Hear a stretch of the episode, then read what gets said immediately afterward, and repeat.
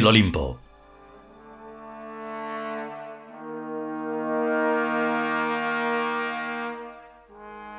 Vigésimo primer capítulo.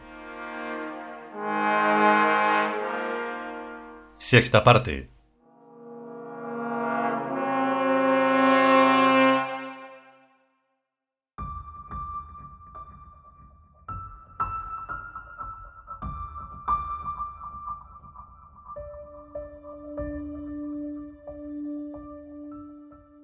Eso queda para el Estado imperial Tius, dice K. La electricidad es indispensable, tanto para la vida como para la evolución. Sabiendo esto, el Estado imperial creará una tecnología radicalmente distinta a la humana y basada en la colaboración animista de todos los elementos. Sol, haz esto. Viento, haz lo otro. Árboles, haced lo de más allá. Dice Lor. Eso es magia, o sea, toda utilización de la mente triádica. Para ser todavía tan jovencillo, primo, dice K, has dado con una definición de la magia que a mí no se me había ocurrido nunca. Magia es toda utilización de la mente triádica. En efecto, y eso no es otra cosa sino simplemente el hecho de responsabilizar inteligentemente a las estructuras espaciales vulgarmente llamadas materia y energía, colaboren tecnológicamente en la común civilización que todos formamos. Evidentemente, los árboles de nuestro jardín son también habitantes de nuestra casa. Dice Eli con la mayor naturalidad del mundo. Luego, ellos también están obligados a colaborar con la gente de carne y hueso que somos nosotros. ¿En qué modo pueden colaborar? Obviamente en un tipo de civilización tecnológica que tenga en cuenta las posibilidades electroquímicas de los árboles, que mantienen coherente al reino verde. Tú lo has dicho, dice K. ¿Y cómo podremos nosotros construir una civilización tecnológica de ese tipo? La respuesta es bien sencilla. Pues pensando en ello. Lo mismo que Newton descubrió la ley de gravedad pensando en ella. Salgamos al jardín con los ojos muy abiertos y veamos qué es lo que quieren los árboles y qué es lo que pueden ofrecernos a cambio. Todo es cuestión de entenderse, y para ello no podemos ir con prejuicios, dando por supuesto y de antemano que los árboles no son los seres inteligentes que nosotros necesitamos que sean. Si respetamos su modo de inteligencia, es seguro que nos la muestran. Y quien dice los árboles, dice el aire y el agua y el fuego y la tierra. ¡Viva la empatía!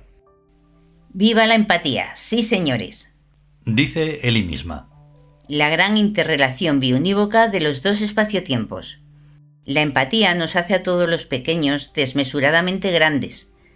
Y era lógico, siempre y en todos los terrenos la unión hace la fuerza.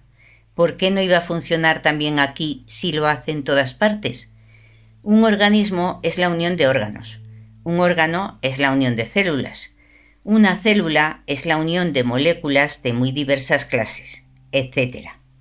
Un mundo es la unión de seres de muy diversas clases, tan diferentes como pueden serlo los árboles y el sol y nosotros. Unámonos, constituyámonos en mundo, seamos todos imperio, Amón, dice K. Eso está hecho.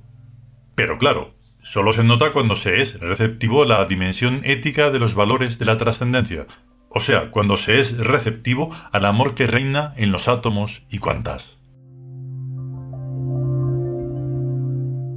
El narrador de los siglos no encuentra palabras con que encomiar el hallazgo de la trascendencia en persona, en carne y hueso, en contante y sonante, y no en aquellas vaguedades nebulosas del lirismo cristiano.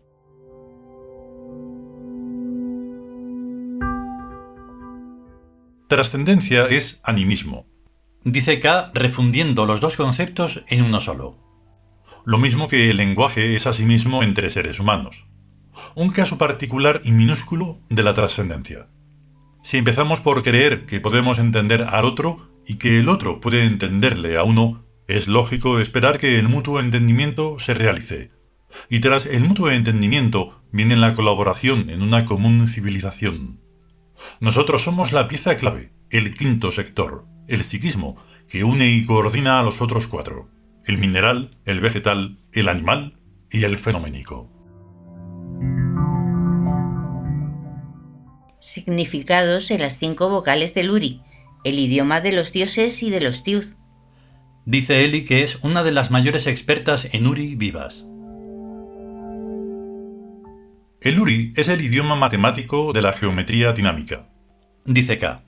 Y por tanto se corresponde con la fenomenología espaciotemporal y a la vez con el psicologismo del numen. Nosotros podemos pensar en el modo en que estamos hablando porque lo hacemos fundamentalmente en el idioma Uri. El Uri es el único idioma que se piensa por sí solo a sí mismo, ya que al integrarse los módulos del Uri en la red neuronal, las ideas y los pensamientos nos emergen a la conciencia espontáneamente y sin el más mínimo esfuerzo.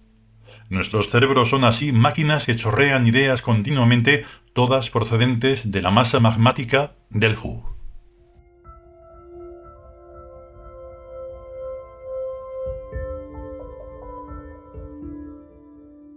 Continuará.